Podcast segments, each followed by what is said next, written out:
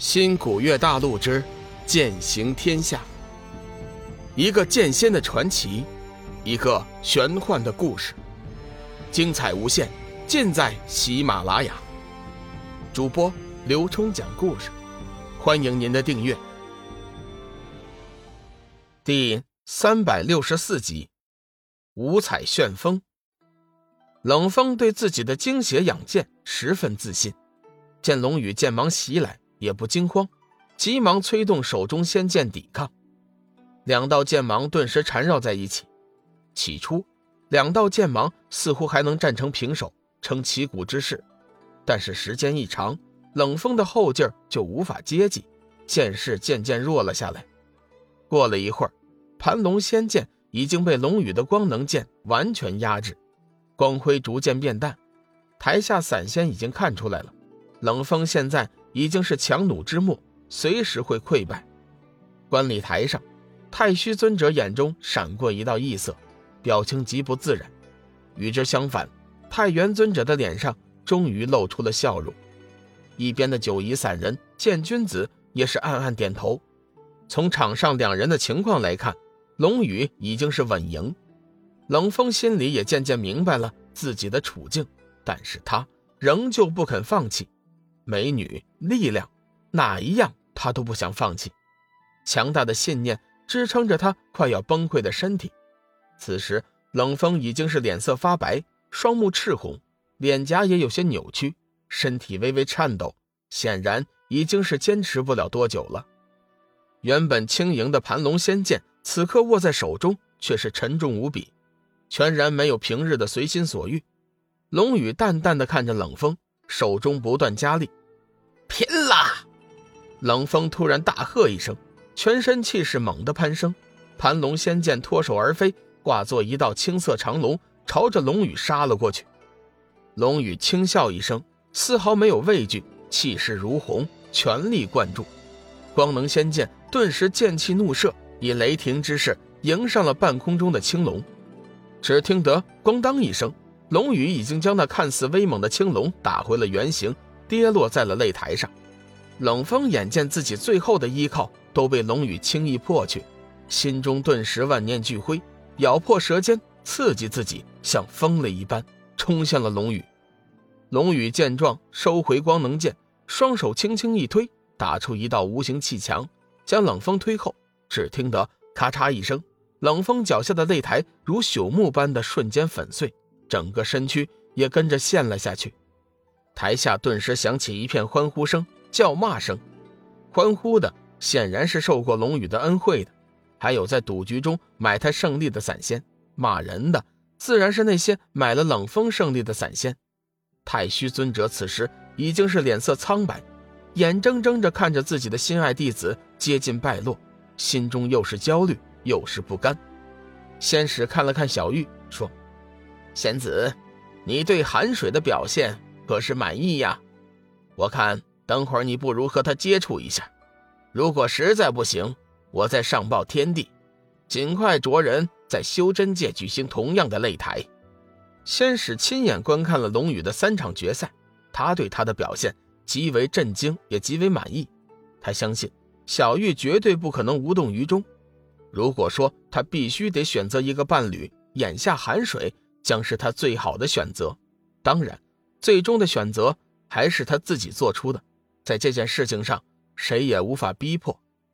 看着太元尊者满脸堆笑，太虚尊者已经是脸色发黑。他怎么也没有料到，太元尊者门下会出现如此厉害的弟子。结束了，龙宇大喝一声，身形拔地而起，直冲云霄。片刻之后，只见他人剑合一，从半空中俯冲而下，射向冷风。顿时，擂台之上气浪滚滚，如万马奔腾。一道无比刺眼的光芒，犹如一把利剑一般，刺向了冷风。冷风此时仙剑不在手上，加之全身修为涣散，无法提气，只能眼睁睁地看着死亡降临。台下散仙也是大惊失色，没有想到寒水居然出手如此狠辣。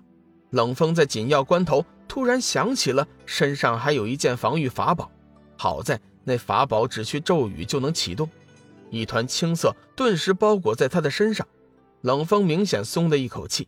就在这时，龙与人剑合一的攻击已经接近了他的身体，可怜他周身的那层防御根本就无法抵御龙羽的剑势，只是瞬间功夫，依然被斩破。冷风顿时面如死灰，心中大骇，他知道自己完了。冷风绝望地闭上了双眼，束手待毙。心中充满了恨意和惧意，这一时刻，他终于知道，原来自己也有点怕死。静茹眼见师兄就要毙命于龙宇的手中，不顾一切的大声嘶喊一声，挣脱了雷猛的阻拦，以闪电之势冲了过来。他快，但是现场的人还有比他更快的。一道五彩旋风突然包裹了冷风的身体，将龙宇人剑合一的剑势拦了下来。龙宇试了一下。居然无法突破那道五彩旋风，随即停下了剑势。这时，那道五彩旋风已经幻化出人形，却是太虚尊者。龙宇心中顿时大怒，自己和冷风打擂，在这关键时刻，他却上来维护自己的门下，这算是怎么回事？心念之间，龙宇猛地射出几道剑芒，分别以不同的角度袭向太虚尊者身边的冷风。太虚尊者大喝一声：“休得伤我徒儿！”身上随即再次炫出一道五彩光辉，将龙宇的剑芒尽数化解。龙宇眼中闪过一道喜色，他要的就是这个效果，他要的就是太虚尊者当面和他动手。太元尊者似乎也看出了龙宇的意思，急忙给身边的九仪散人见君子示意，三人飘落观礼台。对那太虚尊者冷声喝问：“太虚尊主，莫非你想破坏擂台赛的公平吗？”灵海散人和大明王互相观望了一眼，随后也飞身而至。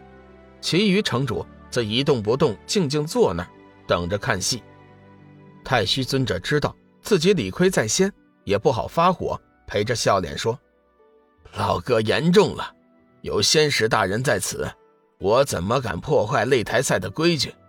只是我不忍心看着门下弟子就此送命，情急之下这才出手，还望各位理解呀。太虚尊者暗暗心惊，没想到这寒水居然得了这么多城主的支持，尤其叫他没有想到的是，大明王居然也公然表示公开支持寒水。